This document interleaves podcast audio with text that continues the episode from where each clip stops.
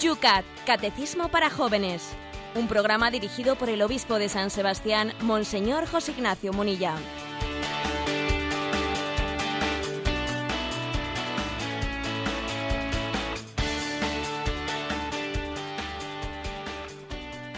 Buenos días amigos de Radio María. Comenzamos una semana más hoy lunes este espacio de radio que te acompaña de lunes a viernes a esta misma hora de la mano del obispo de San Sebastián en una mañana que en San Sebastián por lo menos ha amanecido nublada en la cual tenemos 11 grados de temperatura por Madrid. ¿Cómo ha amanecido Rocío? Buenos días. Buenos días. Compartimos temperatura 11 grados, pero nosotros tenemos sol. Bueno, pues a ver si va llegando poco a poco ese verano tan tan esperado que no solamente es cuestión de mm, temperatura, sino también de climatología. A ver si vemos ese sol. Luz hemos tenido y de sobra durante esta noche, en la cual durante nuestra, por toda nuestra geografía, hemos visto muchas hogueras ardiendo. Hoy celebramos la fiesta, la actividad de San Juan Bautista. Buenos días, José Ignacio. Buenos días, pues sí, es un hermoso espectáculo el de tantas hogueras ardiendo y también hay una reflexión, ¿no? Yo soy consciente de que a veces se mantienen tradiciones sin tener noción de, de su origen, pero fijaros que la Iglesia ha elegido pues eh, esta fecha de la natividad de San Juan Bautista, el que fue el precursor, el profeta que le tocó después de siglos de expectativa, ¿no? Esperando la llegada de un Salvador, a este mundo, alguien que pudiese salvar a este mundo, Juan Bautista tuvo el privilegio de ser él el, el profeta que culminase esa esperanza, esa espera, el que señalase al, enviado de Dios. Este es el que esperábamos. Bueno, pues por eso, como Juan Bautista es, digamos, la culminación del Antiguo Testamento, es la bisagra entre la espera y la llegada, es el paso del sueño a la visión, bueno, pues por eso la Iglesia ha elegido, ha elegido prácticamente el solsticio de verano, estas fechas del solsticio de verano, para marcar el nacimiento de Juan Bautista, porque es el momento en el que el sol muestra máximamente, máximamente su esplendor, el momento en el que la noche va a ser casi como vencida por el sol. Y por si fuese poco todavía, a esa noche que es cortísima en estos días, pues todavía le encendemos las hogueras, es decir, la luz está a punto de vencer la tiniebla. Esa es la llegada de Jesucristo y Juan Bautista nos lo anuncia. Eh, esa luz, esa luz que está cada vez más eh, empequeñeciendo la noche y que incluso allí donde hay noche enciende una luz todavía añadida, ¿no? Para que no haya lugar para la tiniebla. Esa luz es Jesucristo anunciada por Juan Bautista. Ojalá cada uno de nosotros nos sintamos como los precursores de Jesucristo, aquellos que tenemos que disminuir para que Él crezca, y entendamos que la vocación de nuestra vida sea hacer camino, ser antorcha, ser antorcha para el que es luz pues le llevamos nosotros también portadores de esa luz, de esa verdad que a través del magisterio de la Iglesia, también a partir de este catecismo de los jóvenes, el Yucat, queremos llevaros también y acompañaros durante toda esta ruta que estamos llevando adelante durante todo el curso pastoral. Sin más, comenzamos un día más el programa que se llama El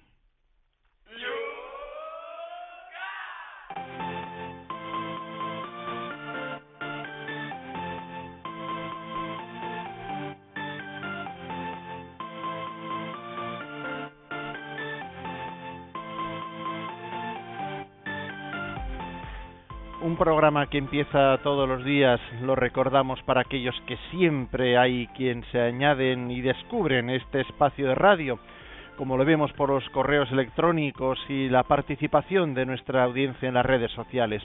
Ángel, desde Madrid, nos dice, después de haber disfrutado del programa del viernes pasado, me gusta la definición que hacía el Yucat sobre el arte, al que designó como un puente entre la belleza y la verdad. Y mi pregunta es, ¿cuál de las dos orillas del puente es la que falla en el arte contemporáneo? Porque está bastante claro que algo falla, ¿Qué le decimos, Ángel? Bien, la verdad es que sí es cierto que esa imagen, ¿no? Hermosa, me la han comentado bastantes personas por la calle. Oiga, esa, esa, esa imagen del Yucat, eh, de el arte como unión entre la belleza y la verdad, ¿no? El arte tiene esa vocación, unir la belleza y la verdad. Pero claro, está claro que a veces eh, este desideratum, este desideratum falla. Unir unir la belleza y la verdad. Generalmente la cosa suele fallar, no, la cosa, la cosa ha fallado cuando hemos pretendido buscar la belleza sin la verdad. En vez de ser puente entre la belleza y la verdad, es puente, eh, comienza a ser puente entre la belleza y, y yo, y mi, y mi gusto. En vez de entre la belleza y la verdad, la belleza y mi gusto personal. ¿Y qué ocurre? Que cuando el puente cuando el puente no tiene, ¿no? Pues lógicamente dos, dos puntos de apoyo entre las dos, entre las dos orillas, que son belleza y verdad, tú le quitas la verdad y la belleza se quiere apoyar en sí misma, ¿qué ocurre? Que si tú le quitas la verdad al arte, al final también le quitas la belleza. Y es curioso ver cómo parte del arte contemporáneo, que se ha desligado de la, su vocación a expresar la verdad, al final también se desliga de la belleza y, es una especie de culto al, al, feísmo, porque es curioso, ¿eh? hay un cierto arte que es un culto al feísmo, con formas más bien deformes, más bien más bien que parece que se están regodeando pues no la belleza sino su contrario ¿eh? es así primero nos hemos desligado en una parte del arte, ¿no? Por supuesto no vamos a generalizar, nos hemos desligado de la, de la vocación a la verdad y finalmente eso viene contra la propia belleza.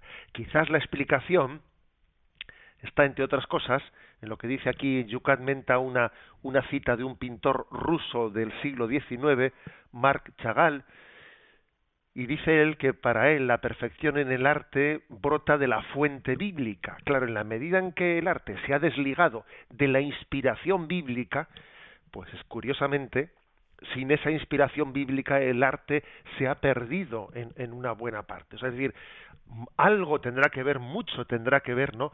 En la falta de inspiración en la fuente de la revelación, para que el arte tenga, eh, cumpla su propia vocación. Desde Cádiz, Seila nos dice, el discernimiento sobre las virtudes y los peligros de los medios de comunicación me parece importantísimo le agradecería que nos diese su opinión sobre las ventajas y desventajas de los diferentes medios de comunicación que hoy día utilizamos. Bueno, la verdad es que esto es una pregunta que daría para, ¿eh? daría para, una, para un programa entero. Está claro que todos los medios de comunicación, cada medio específico de comunicación, tiene sus ventajas y desventajas. ¿eh? La televisión obviamente tiene una gran ventaja y es la fuerza de la imagen. La imagen eh, transmite mucho, ¿no? Pero tiene muchos riesgos, pues como son eh, la pasividad que genera la televisión, lo hemos visto en la influencia que ha tenido la sociedad. La televisión tiene una producción muy cara y al ser tan cara, pues después muchas veces uno tiene que recurrir a, a, productos como la telebasura, etcétera, que son los que acaban trayendo audiencia. De la radio voy a decir, no, no es porque esté hablando en casa, ¿no? pero de la radio voy a decir que a mí me parece que es el medio de comunicación más respetuoso con el ritmo, con nuestro ritmo personal. Así como la televisión tienes que dejarlo todo para acompañarla, creo que la radio tiene esa humanidad de adaptarse a nuestra vida respetándola. Y creo que tiene un gran potencial eh, comunicador la radio.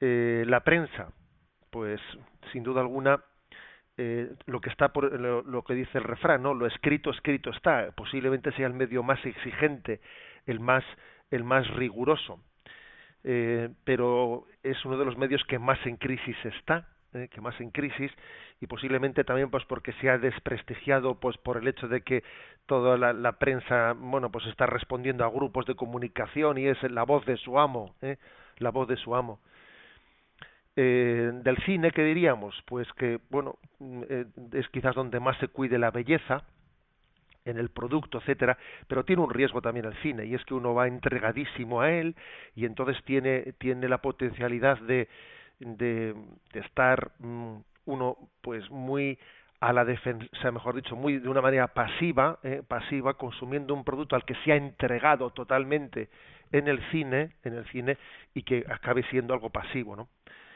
Eh, de internet y de los medios nuevos de comunicación, pues bueno, pues por una parte nos dan unas potencialidades impresionantes de podernos salir del pensamiento único, de tener eh, pues un, un, un, acceso a las fuentes, es, es activo, pero tiene muchos riesgos, como el hecho de que es un consumismo individualista, aislado, que nos lleva a adicciones. O sea, es decir, todos los medios tienen sus pros y sus contras, y yo creo que en el uso múltiple de los medios de comunicación debería de haber una capacidad crítica diciendo, a mí por mi forma de ser, ¿qué mm, instrumento, medio de comunicación me viene mejor o me viene peor? Cada uno debería de examinar los medios de comunicación desde sus tendencias personales y juzgar en cada caso yo creo que por mi forma de ser me conviene más este medio o el otro medio. Debería haber un discernimiento personal ante las virtudes, ventajas y desventajas de los medios de comunicación. Miriam desde Zaragoza. En uno de los últimos programas le escuché referirse a una entrevista aparecida en ABC realizada a un especialista en redes sociales, que es quien ayudó al Papa Benedicto a introducirse en las mismas. Por lo visto, en estas entrevistas daba su testimonio sobre cómo había caído en la adicción al uso de Internet y sobre cómo había luchado para salir de esa adicción. Creo que sería bueno ampliarse esta noticia porque nos puede venir a todos a aprender, ¿no le parece? Sí, yo creo que esa entrevista fue muy interesante, yo hice una referencia en ella. Es una de esas entrevistas que enseña mucho porque, bueno, pues conocimos que un español que un español, pues de una agencia de publicidad, ¿no?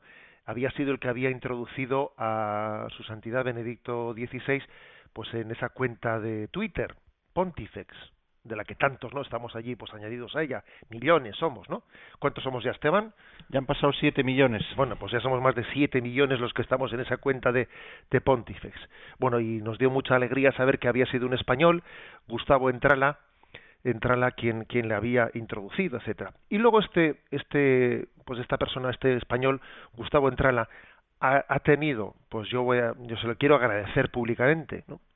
que ha tenido la transparencia de dar un testimonio público de bueno de sus problemas con internet pues porque él no únicamente ha ayudado no a la iglesia a introducirse en internet sino que también haciendo esto nos, nos da un aviso de los riesgos de Internet. ¿eh?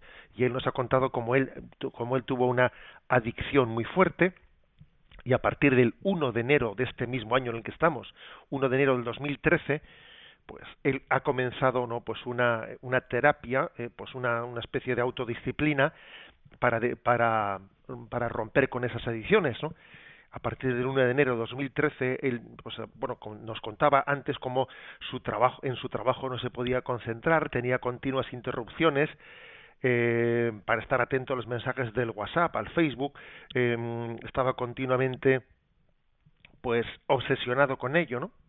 Con un desgaste muy grande y entonces a partir del 1 de enero se comprometió a que a partir de ese día encendería el móvil solo cuatro veces al día, que estaría conectado durante media hora y luego se desconectaría, que a partir de las nueve de la noche no se asomaría, es decir, toda una, toda una terapia, toda una terapia, y en el contexto de esa, de esa entrevista nos da pautas para saber cuándo hay signos de adicciones. ¿eh? Y entonces bueno pues yo voy a leer aquí las eh, los signos de las adicciones que, que, que, finalmente en el análisis que él hace en la entrevista da Dice, a ver, estos pueden ser los signos de adicción. Primero, cuando uno siente angustia si se ha olvidado el teléfono en casa. Segundo, cuando uno mira constantemente al móvil esperando ver mensajes de sus seguidores. Tercero, cuando uno deja de estudiar o trabajar para dedicarse a responder mensajes. Cuarto, cuando uno sufre malestar si está en un lugar sin cobertura se pone nervioso, aquí, no, aquí no tengo cobertura, no a ver si salgo de aquí. Quinto, padece una gran inquietud si, se le queda, si le queda poca batería, y más aún si no tiene a mano un cargador. Sexto, se dice algo como, no sé quién me dijo qué, sin recordar el nombre ni en qué situación. Esto es resultado de una saturación de mensajes y conversaciones con seguidores y de un volumen de información que es excesiva. Cuando alguien ya tiene la cabeza diciendo algo he oído y ya no sabe la, información que tiene en su cabeza de, de dónde ha venido, ¿no? Está súper saturado.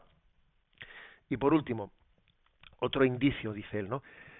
Se siente que está invirtiendo más tiempo en una vida que es irreal más que la verdadera vida real de las relaciones con personas que están a nuestro lado. O sea, resulta que estoy abandonando a la gente que tengo a mi, a mi alrededor.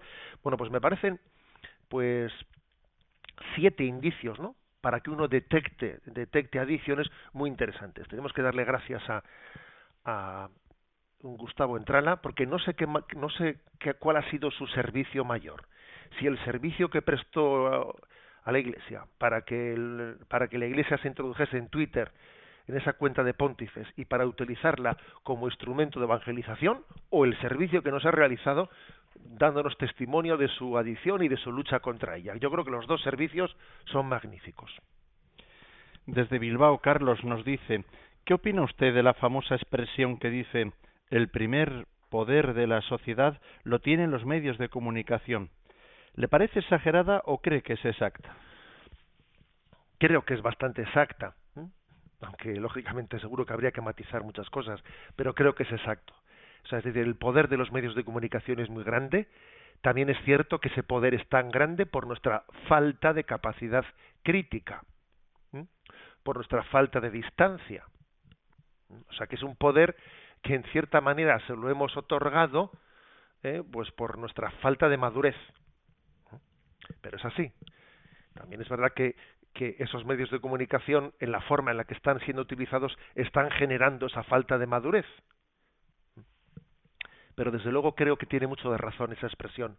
Eh, que el primer poder lo tienen los medios de comunicación porque tienen la capacidad de que algo nos resulte simpático, antipático, eh, de ser capaces de entronizar una persona y elevarla a la cumbre de la fama o inmediatamente dejarla tirada. O sea existe no esa esa esa capacidad no y, por lo tanto yo creo que en nosotros tiene que haber una, un sentido crítico pues pues bien desarrollado.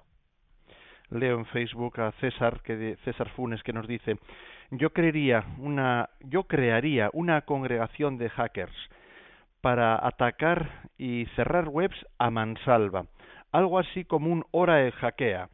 Creo que recordar que el más del 50% de Internet es pornografía. Que Dios nos perdone, dice César. Bueno, está gracioso eso de la, la nueva congregación, ¿no? Hora et hackea. ¿eh? Bueno, yo entiendo que César lo dice en un tono jocoso y en un tono de broma, eh, pues porque obviamente eh, también el, el hackeo pues pues es, es inmoral es inmoral que alguien esté reventando eh, reventando la página del, del, vecino porque bueno pues sería un poco tomarse la justicia por su mano pero bueno entiendo que César lo dice en tono de broma pero bueno eh, lo que sí que es verdad ¿eh? esa especie de pequeño aguijón ¿eh? así con tono humorístico que nos lanza César es que nos tenemos que dar cuenta de que que, que, que lo que es internet claro nos pone a nuestro alcance eh, pues una, accesibilidad a la información maravillosa y además es una gran posibilidad de salirse del pensamiento único pero claro tiene un problema internet y es que nos está está poniendo al alcance de un clic o de un botón ¿eh? o, de, o, de, un enter o ¿eh?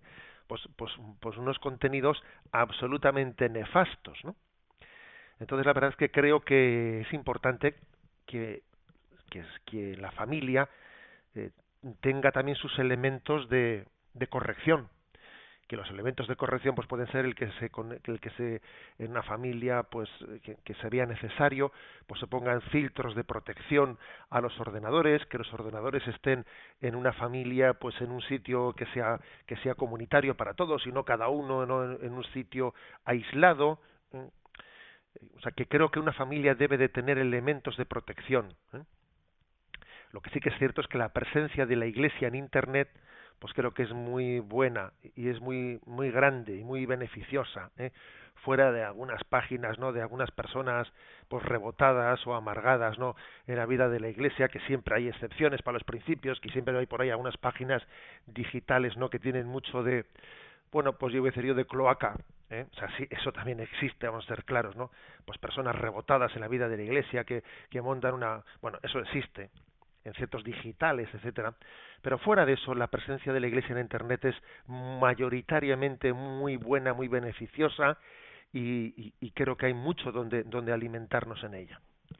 Y concluimos en Valencia con Susana. Dice, mayoritariamente los medios de comunicación se financian por dos cauces, por la publicidad y por el pago de productos. ¿No le parece a usted que el primero de los patrocinadores, entre comillas, lo pone me refiero a la publicidad, puede tener una influencia oculta que resulte ser subliminar y por lo tanto inmoral?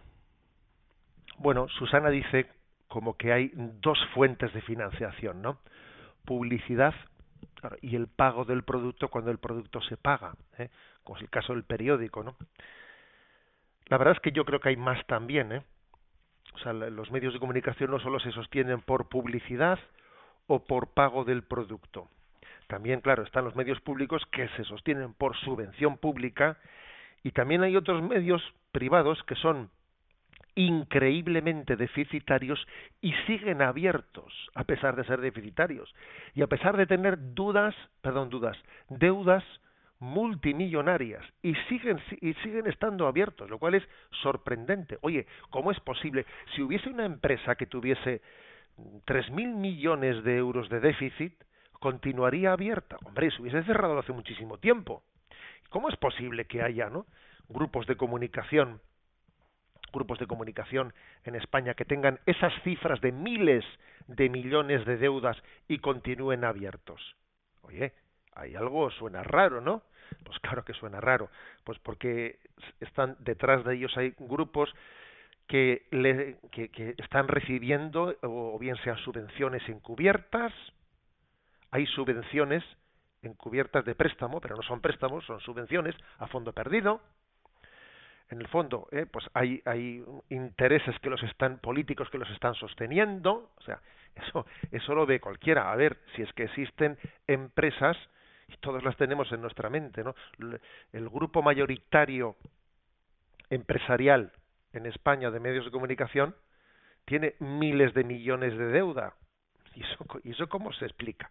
Bueno, pues se explica porque hay intereses, intereses políticos de, de empresas, etcétera, o, o, o, o, sencillamente de partidos políticos que los están sosteniendo. Si no, eso es imposible lo contrario. También el hecho de que el dinero público esté sosteniendo medios de comunicación totalmente deficitarios es muy cuestionable, sobre todo sabiendo que que en cada momento van a tener el tilde político del partido que gobierna, etcétera, y, lo estamos pagando todos nosotros. ¿eh? Estamos pagando todos nosotros. Bueno, pero a, a, lo que iba, porque es que Susana, la pregunta que ha hecho, vamos a ver, el hecho de que la publicidad, eh, la publicidad no puede ser un factor, un factor que también esté subliminalmente influyendo sobre el producto. Sí, sí es cierto, ¿eh? aunque la verdad es que la publicidad no es tan subliminal, más subliminales lo, los, los factores que acabo de mentar y están ahí ocultos detrás, ¿no? Pero la publicidad también tiene un riesgo, ¿eh? que el que paga manda. Y de hecho, pues Radio María, sabéis que en esto es, vamos, el único medio de comunicación que yo conozca, el único medio de comunicación eh, capaz de haber dicho nosotros vamos a hacer eh, vamos a hacer una propuesta sin sin publicidades porque somos conscientes de que si hay publicidades pues entonces eh, vamos a estar sometidos a que yo este programa tiene éxito este otro programa no tiene éxito este programa sí tiene éxito conozco un medio de comunicación no voy a decir el nombre eh, que bueno pues que hizo un programa un programa de de seguimiento de la vida de los misioneros, de los misioneros españoles que están en lugares de misión, un programa pues verdaderamente buenísimo, ¿no? De conocer de cerca a los misioneros, de cómo viven en sus lugares, ¿no? Se trae ese programa aquí. Se empieza a emitir en horas buenas. y se dice, ay, qué pena, qué, qué pena que no tiene audiencia, ¿eh? que no tiene audiencia, no, no, tiene la audiencia que teníamos. Pues nada, tenemos que quitar este programa de, de estas horas primeras y, claro, porque si no la publicidad se retira y tenemos que llevarlo a horas malas y tal. A ver, si es que esa es la dictadura, esa es la dictadura de la publicidad. Cuando hay un producto bueno, objetivamente bueno, que resulta que no vende, pues entonces la dictadura de la publicidad te lo acaba retirando. En resumen, que, que es, es obvio ¿eh? que la que, los, que, la manera más, más auténtica ¿eh? de sostener un medio de comunicación es costeándolo por parte de sus consumidores directamente, porque es la manera en la que tú sepas exactamente a qué, en qué se sostiene el medio de comunicación. Tú lo pagas, luego tú lo sostienes, luego no hay intereses por detrás que estén influyendo en el producto. Eso, eso es así. ¿eh? Lo que ocurre es que, bueno, pues que estamos en un mundo verdaderamente confuso. Pero bueno, la pregunta de Susana nos sirve, ¿no? Nos ha servido para reflexionar sobre qué hay detrás ¿eh? de los medios de comunicación.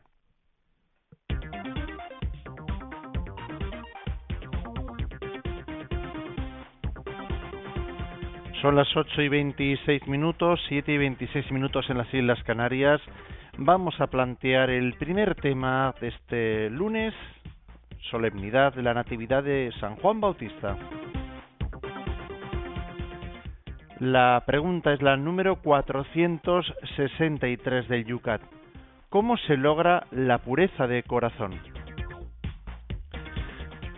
Perdón, teníamos antes un número, el 462, que no hemos explicado todavía, Esteban.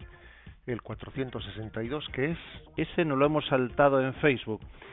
¿Por qué se opone, por qué se opone el noveno mandamiento a la avidez sexual? Es el punto 462 y además os recuerdo que estamos ahora pasando del octavo mandamiento al noveno. 462, ¿por qué se opone el noveno mandamiento a la avidez sexual? El noveno mandamiento no se opone al deseo sexual en sí, sino al deseo desordenado. La concupiscencia contra la que alerta la Sagrada Escritura es el dominio de los impulsos sobre el espíritu, el predominio de lo impulsivo sobre toda la persona y la pecaminosidad que surge de ello. La atracción erótica entre el hombre y la mujer ha sido creada por Dios y es por eso buena. Pertenece al ser sexuado y a la constitución biológica del ser humano.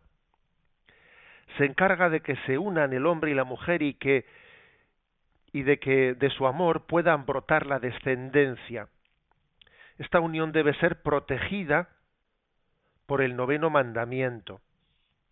Jugando con fuego, es decir, por un trato imprudente con la chispa erótica entre el hombre y la mujer, no es lícito poner en peligro el ámbito protegido del matrimonio y la familia. Bueno, pues el Yucat, como siempre, en las imágenes que utiliza es intuitivo, ¿eh? es intuitivo en la manera de, expresar las cosas. Es decir, eh, el deseo sexual ¿eh? es algo bueno, querido por Dios e inscrito en la naturaleza. ¿Por qué unió Dios en, en, en la maravilla de la creación? ¿Por qué uno, unió Dios la procreación a, esa atracción eh, sexual que le precede. Bueno, Dios es sabio, Dios es sabio. También de esa manera, de esa manera unió la vocación del hombre a una tendencia biológica.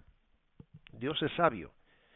Eh, quizás también es una eh, es una manera de, de, garantizar la preservación de la especie. Bueno, Dios sabe más, pero Dios ha unido la procreación a, a esa tendencia, a ese deseo de unión y de atracción que es bueno ¿eh? y que por lo tanto entre comillas esa chispa erótica de la que aquí se habla eh, forma parte de, del don que Dios ha dado a la creación. Ahora bien qué ocurre pues que, que, no existe en el hombre químicamente puro no existe. Existe el hombre real el que somos tú y yo que estamos eh, pues todos con un deseo de de superarnos, pero también al mismo tiempo heridos por el pecado. Esa es una realidad. O sea, no hay realidad humana que no esté tocada por el pecado. Tocada. No, no eh, tenemos una visión antropológica no no totalmente pesimista, ¿eh? No, no, porque es que tenemos esperanza y vamos a luchar, pero pero es que sería de vamos, sería una irresponsabilidad si no detectásemos en nuestro diagnóstico la herida. Hay una herida, aquí hay una herida causada por el pecado. Y, bueno, pues esa herida hace que también lo que en sí es una chispa positiva de, de atracción sexual, de atracción entre los dos sexos, el, masculino y el femenino, pues que se puede llegar a convertir en algo desmedido, desbocado, en el que uno pierde el dominio de sí mismo, eh, es el predominio de lo impulsivo, de lo impulsivo, esa tendencia no en la que en la que parece que se subraya más la animalidad del hombre que su espiritualidad. Eh, me acuerdo de un profesor, de un profesor de religión y de ética, que dice que en un examen eh, preguntó ¿qué es el hombre? ¿Qué es el hombre? Y dice que un alumno, un alumno escribió, el hombre es un animal racional vaya mezcla explosiva, puso el alumno, ¿no? Y dice, y me dijo el profesor, mira, yo ya solo por esa reflexión le puse un 10. Dice, a ver, que la gente se dé cuenta un poco de lo que somos, ¿no? Dice que el alumno le había puesto, el hombre es un animal racional, vaya mezcla explosiva. Dijo, a este le pongo yo un 10. Le voy a poner un 10 porque se ha dado cuenta, este alumno, se ha dado cuenta de, de, ese misterio, de esa paradoja, ¿eh? de esa paradoja que está, que está inmersa en el ser humano.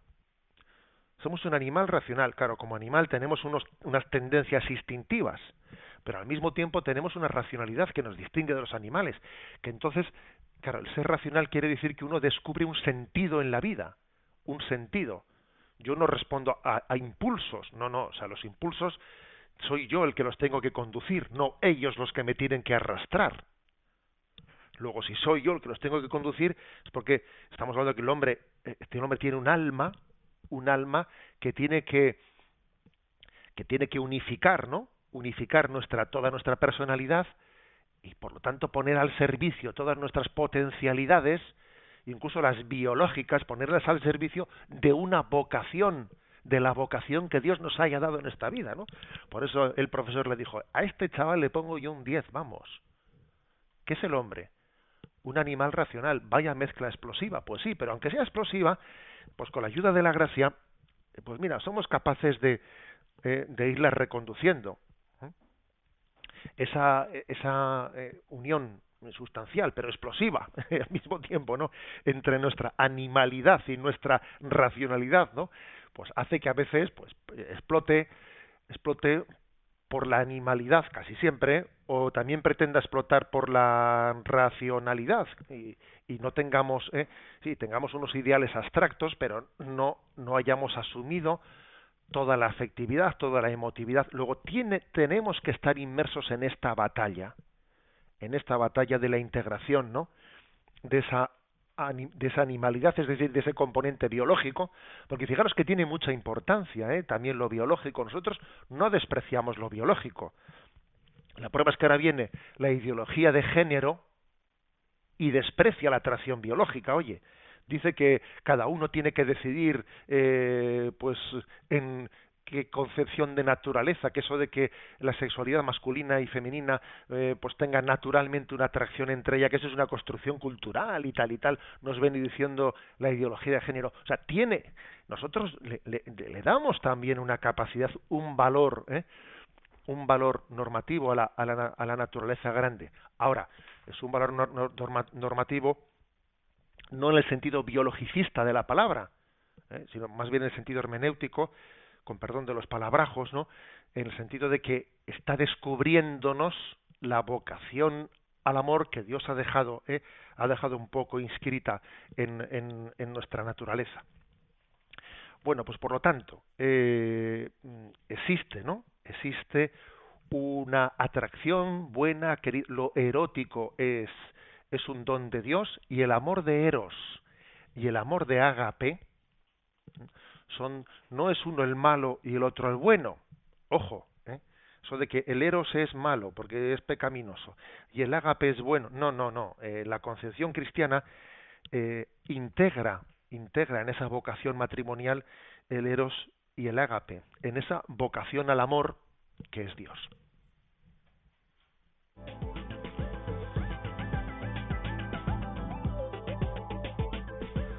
Son las 8 y 35 minutos, 7 y 35 minutos en las Islas Canarias. Tiempo para vuestra participación. Lo podéis hacer a través de Twitter, citando vuestra pregunta, arroba obispo munilla en Facebook, bueno, pues esta pregunta nos la hemos comido, un pequeño despiste, pido perdón y por lo tanto ahí no hay espacio bajo la cual lo hacéis si queréis también las otras preguntas que tenemos pendientes y sí que están puestas ahí para compartir. El correo electrónico sí que lo estamos leyendo continuamente en yucat@radiomaria.es y por supuesto que también tenemos nuestras líneas telefónicas abiertas. Para participar en directo, 91 153 8550. 91 153 8550.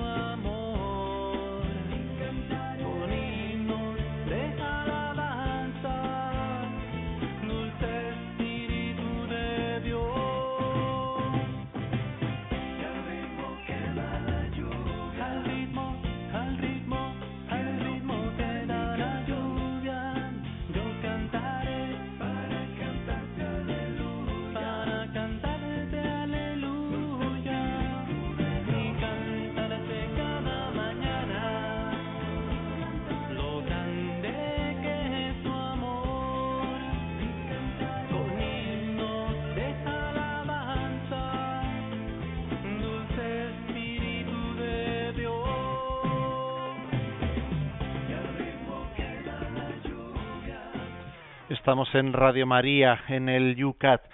Acaba de entrar este correo electrónico que leemos ahora José Ignacio. Viene desde Bilbao. Dice, el fútbol y Dios.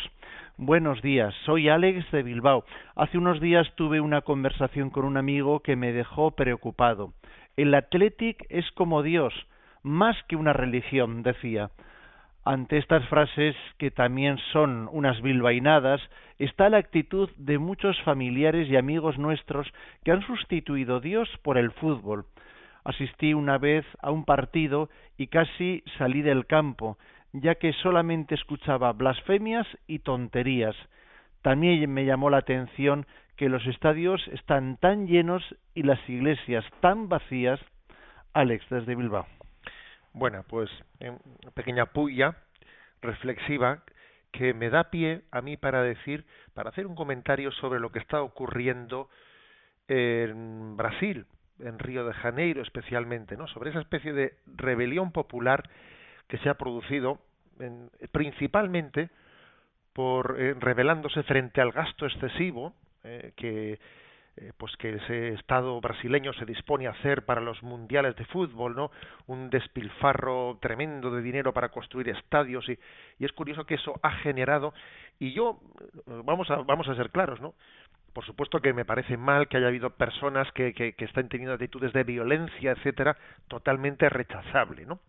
Pero me parece positivo que en un pues que en un lugar no como Brasil en el que existe el peligro de hacer del dios un fútbol perdón del fútbol un dios existe ese riesgo no un sitio como Brasil y nosotros por ahí andamos no y claro pues es que fijaros lo que es el, el mundo brasileño y, y el fútbol y tal y cual ¿no? en un sitio en el que existe el riesgo de endiosar el fútbol y de utilizarlo como pan y circo ¿eh? como ocurre entre nosotros como pan y circo para tener a la gente vamos totalmente anestesiada pues que exista una revuelta diciendo pero bueno pero qué despilfarro es este con el fútbol no o sea me parece algo positivo.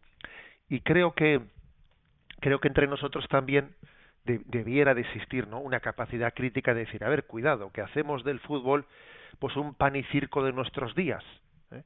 el pan y circo de los romanos pues igual en, en nuestro tiempo es fútbol y frivolidad fútbol y erotismo, ¿eh? pues igual es el pan y circo de nuestros días. Échale, a la gente échale fútbol y échale erotismo y los tienes ya contentos, como animalitos detrás de la jaula. ¿eh? O sea que, eh, bueno, pues esta pregunta del oyente nos sirve para hacer aquí un pequeño rejoneo. ¿eh?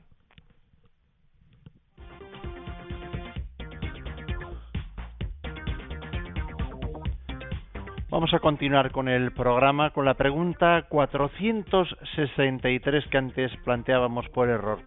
¿Cómo se logra la pureza de corazón? Y la respuesta es la pureza del corazón, necesaria para el amor, se consigue en primer lugar mediante la unión con Dios en la oración.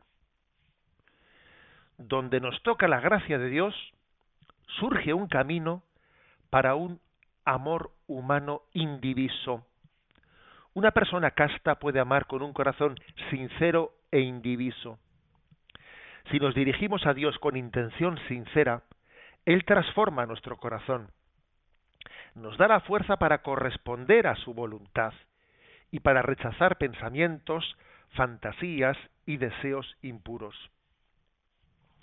Bueno, mm, bendito sea Dios eh, que nos ha dado una iglesia que es capaz de hablarnos con esta libertad, ¿eh? que, con la que se expresa el Yucat. Bendito sea Dios que en medio ¿no? de, esta sociedad en la que impera no pues eh, lo, una dictadura, la dictadura de lo políticamente correcto, etcétera, pues tenemos una iglesia que está liberada de las esclavitudes de cada momento histórico y es capaz de hablarnos de la pureza del corazón, sobre lo que algunos se reirán ¿verdad? Pero claro, es que el hecho de que hoy en día nos riamos de la pureza de corazón, pues no hace sino remarcarnos la enfermedad de los que nos reímos. Es decir, queremos que, que la corporalidad, queremos que la sexualidad, sabemos que, eh, que, que la propia atracción sexual existe, existe, inserta en ella, ¿no? Está inserta en ella una vocación a lo divino, y nosotros queremos descubrirla. Y por lo tanto, eso para que para que la atracción sexual no sea un elemento de, que nos que, distorsionante, ¿no? que nos lleve a, al pecado, sino que sea un elemento que nos haga descubrir la vocación última al amor para el que hemos sido creados, sea la puerta por la que lleguemos a descubrir eso, ¿eso cómo se consigue? ¿Cómo se consigue que, que lo erótico no me lleve al pecado, sino que sea una puerta para descubrir la vocación al amor de Dios? ¿Cómo se consigue eso? Pues claro, es que fíjate que son dos caminos bien distintos, ¿no? Pues es que, claro, esa pureza de corazón únicamente se puede, con, se puede conseguir con la unión con Dios si estás unido a Dios en la oración, en los sacramentos, en el sacramento de la penitencia, en el sacramento de la Eucaristía, si estás continuamente recurriendo a la gracia de Dios para que tu tendencia natural no se distorsione, no se distorsione, eh, pues entonces podrás descubrir eh, la sexualidad, pues una una especie, digamos, de puerta desde la que descubres ¿eh? La vocación al amor para que ha sido creado. De lo contrario, si no te dejas, si no te dejas sanar por la gracia, si esa tendencia que tenemos todos que estamos heridos, tú pretendes no ser tan ingenuo que que te dejes llevar no meramente por los impulsos como si como si todo lo natural no todas las tendencias naturales entre comillas fuesen buenas no como si el hombre fuese bueno por naturaleza etcétera etcétera pues te vas a estrellar porque te estás olvidando de que existe el pecado y existe la herida y hay que y hay que recurrir a la fuente de la gracia para nuestra sanación. Era Chesterton ¿eh? el que decía no perdonad porque sea tan pesado con Chesterton, pero bueno, pues que cada uno recurre un poco a lo que a lo que ha bebido, ¿no? Decía Chesterton, quitad lo, quitad lo sobrenatural y al quitar lo sobrenatural no os vais a encontrar con lo natural, sino con lo antinatural. Si tú quitas lo sobrenatural, no te vas a encontrar con lo natural, sino con lo antinatural. Es decir, es que eh, en esta situación actual en la que estamos, sin la gracia de Dios, sin la sanación de la gracia, pues nuestras tendencias naturales pues, pues se estrellan en sí mismas. Necesitamos de la sanación de la gracia para que lo natural pueda ser auténtico y no se desvíe y no se desvíe, ¿no? Luego mm, ser tocados por la gracia para que para que comprendamos que el amor es indiviso y el amor tiene que ser sincero y tiene que ser un amor de totalidad, de donación, no de búsqueda egoísta de uno mismo, no de utilización de la otra persona para mi satisfacción egoísta, ¿no? Es que para eso necesitamos de la gracia. Y eso es un corazón puro. Un corazón puro es aquel que cuando mira a un chico, cuando mira a una chica, es capaz de discernir y vislumbrar en él la vocación que Dios ha pensado para mí no aquel que está viendo no pues como una especie de incitación incitación a, pues a, un placer desligado de cualquier vocación que Dios me haya dado con esta persona. Claro y, y por lo tanto tener una mirada pura es un combate es una batalla. Tener una mirada pura es un combate. Es mirar con los ojos de Dios no y no mirar con los ojos pues de, de una naturaleza herida por el pecado. Mirar con los ojos de Dios eso es la pureza. Bienaventurados los limpios de corazón, porque ellos verán a Dios. He aquí, ¿no? He aquí una. Por eso, por eso el noveno mandamiento dice: no consentirás pensamientos ni deseos impuros. Es decir, claro que nosotros pueden brotar ¿eh? muchos pensamientos, la imaginación es la loca de la casa, pero una cosa es los pensamientos que broten en ti de una manera descontrolada y otra cosa es aquello que uno libre y conscientemente está queriendo, está consintiendo, está buscando. O sea, nosotros estamos llamados a, a conducir, ¿eh? a conducir eh, nuestra mirada, nuestros pensamientos, nuestros deseos y a integrarlos en esa vocación al amor para la que Dios nos ha creado. He aquí, ¿no? Este gran ideal de la, de la pureza de corazón recibido, recibido por la gracia de Dios, pues en cada uno de nosotros, eso sí, no sin lucha, no sin batalla, ¿eh? no sin batalla, no sin ayer contra, no sin hacernos la contra nosotros mismos.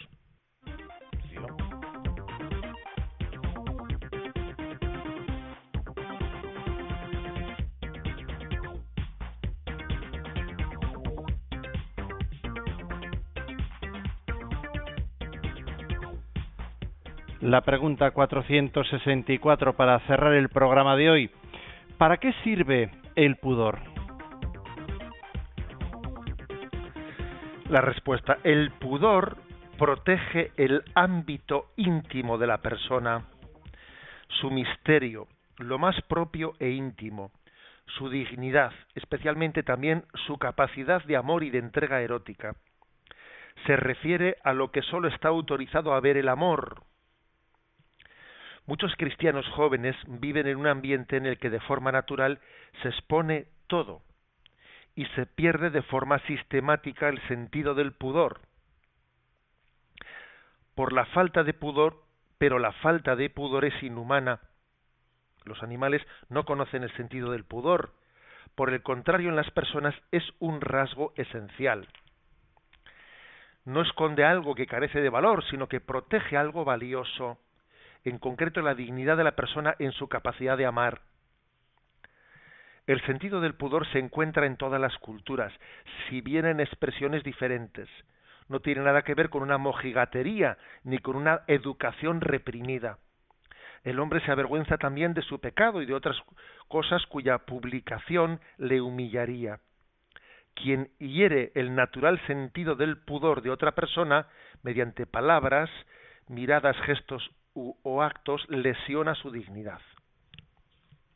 Bueno, pues también otra palabra de libertad evangélica, ¿no? expresada aquí por la Iglesia. El sentido del pudor, que dice que protege el, ámbito íntimo de la persona. ¿Mm? ¿El sentido del pudor se refiere exclusivamente al aspecto de la sexualidad? No. Sentido del pudor puede ser entendido pues en un ámbito un poco digamos más amplio por ejemplo una, una persona que no tiene sentido del pudor pues imagina sería pues alguien que está contando pues la intimidad de la familia a cualquiera pues este no sé qué pues el otro no sé no hay un sentido del pudor oye, lo que pase dentro de tu familia, no me refiero a temas de sexualidad, sino a otros temas, tú no vayas por ahí contándolos. Hay un sentido del pudor, un sentido de la intimidad. ¿Eh? O sea, el sentido del pudor está ligado a la guarda de la, de la intimidad de la persona y de la familia. ¿eh? Eh, hay que ser comunicativos. Hay que ser comunicativos pero no hay que ser un loro, o sea, uno tiene que saber también dónde está un grado de intimidad que, que, tiene que ser expresado en la intimidad y no ante cualquiera, ¿no? Ojo que estamos en una sociedad en la que esto, que es, que es obvio, es malentendido y resulta que hay una, una incomunicación dentro de la familia y luego salimos tú a la televisión a airear todos los trapos y sale una persona en televisión allí como si eso fuese el confesionario y te cuenta, o sea, es una falta del sentido del pudor. O sea, usted, usted en su casa seguro que no habla. Y ahora viene aquí y nos cuenta con detalle, aquí en la pantalla televisiva, estamos un poco del revés, ¿eh? O sea, has dejado el confesionario donde, donde uno abre su, eh, su conciencia en un ámbito de intimidad y vas a la televisión allí como un loro pero vamos, o sea, la falta del sentido del pudor no se refiere solo al tema sexual. Eh, en lo tocante al tema sexual, claro, todavía la cosa tiene más, eh, tiene más influencia, bueno, más si cabe, ¿eh? porque de alguna manera está preservando la vocación al amor. Hay una expresión aquí muy bonita del Yuca, dice, el pudor se refiere a lo que solo está autorizado a ver el amor. A ver, que es que, bueno, pues la intimidad de la persona, la intimidad sexual de la persona, está ligada al amor, a una vocación al amor. Luego, eso está únicamente autorizado a verlo el amor mismo. El amor es el que tiene ese contexto. Fuera de esa vocación al amor, está fuera de lugar. ¿Eh? Porque está sacando la intimidad del amor, la está sacando fuera.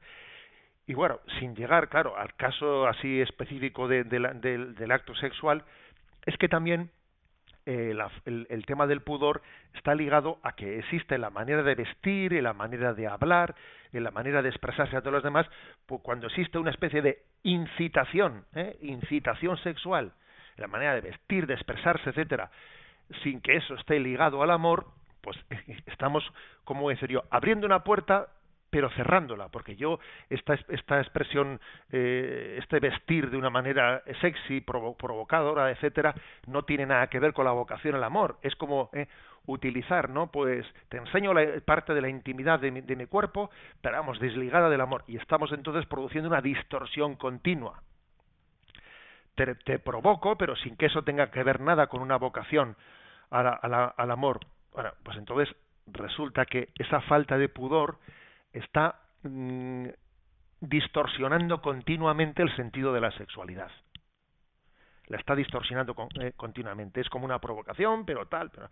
Bueno, hay una, eh, hay por una vocación a que los signos externos que hacemos con nuestro cuerpo no distorsionen ah, pero a mí esto para mí no, no supone nada. Ya no, un momento, no es lo que se ponga para ti, sino los mensajes que tú estás transmitiendo. Uno es responsable no solo de su subjetividad, sino también de lo que los, eh, la falta de pudor en su, en su forma de vivir, de hablar, de vestir, pueda estar transmitiendo a los demás. ¿eh? Y aquí, por lo tanto, una, una definición hermosísima del pudor, la que protege el ámbito íntimo de la persona.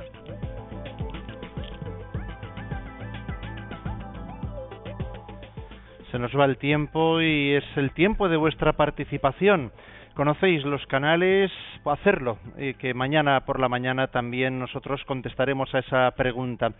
Rocío en Madrid tiene una llamada telefónica que vamos a ver si la puedes condensar brevemente, Rocío. Pues una oyente nos contaba que lleva 37 años casada, pero su marido le ha sido infiel en varias ocasiones. Ella mantiene la misma actitud pero nos cuenta que su marido ya no quiere tener relaciones con ella porque tiene a su amante en este caso. Mm, quiere saber si ella hace bien en mantener la misma actitud que un matrimonio normal.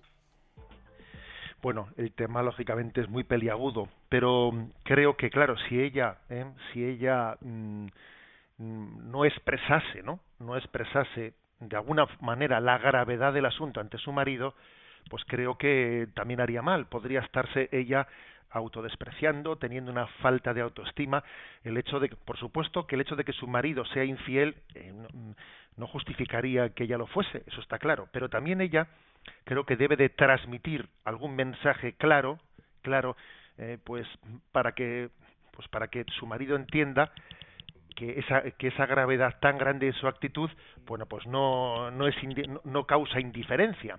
Bueno, como siempre digo, un tema tan delicado creo que debe de ser acompañado, acompañado eh, personalmente. Encomendamos a esta oyente en una situación tan dura. Vamos a terminar citando los puntos que mañana eh, comentaremos, incluido este que dejamos pendiente ya en Facebook. Bueno, pasamos al décimo mandamiento. ¿eh? Pasamos al décimo mandamiento que tiene cuatro puntos. Cuatro, seis, cinco. ¿Qué actitud debe adoptar un cristiano ante la propiedad ajena? Cuatro, seis, seis. ¿Qué es la envidia y cómo se puede luchar contra ella? Cuatro, seis, siete. ¿Por qué nos exige Jesús la pobreza de corazón? 4, 6, 8, ¿qué es lo que el hombre debería desear más ardientemente? Concluimos recibiendo la bendición. La bendición de Dios Todopoderoso, Padre, Hijo y Espíritu Santo descienda sobre vosotros. Alabado sea Jesucristo.